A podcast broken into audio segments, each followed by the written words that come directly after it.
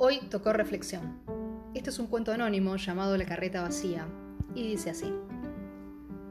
Caminaba un día con mi padre cuando de pronto me preguntó, además del canto de los pájaros, ¿oyes algo? Sí, le contesté, el ruido de una carreta. Muy bien, me dijo, y está vacía. ¿Vacía? ¿Y cómo lo sabes? Si no la hemos visto. Muy fácil, por el ruido. Cuanto más vacía está, mayor es el ruido que hace.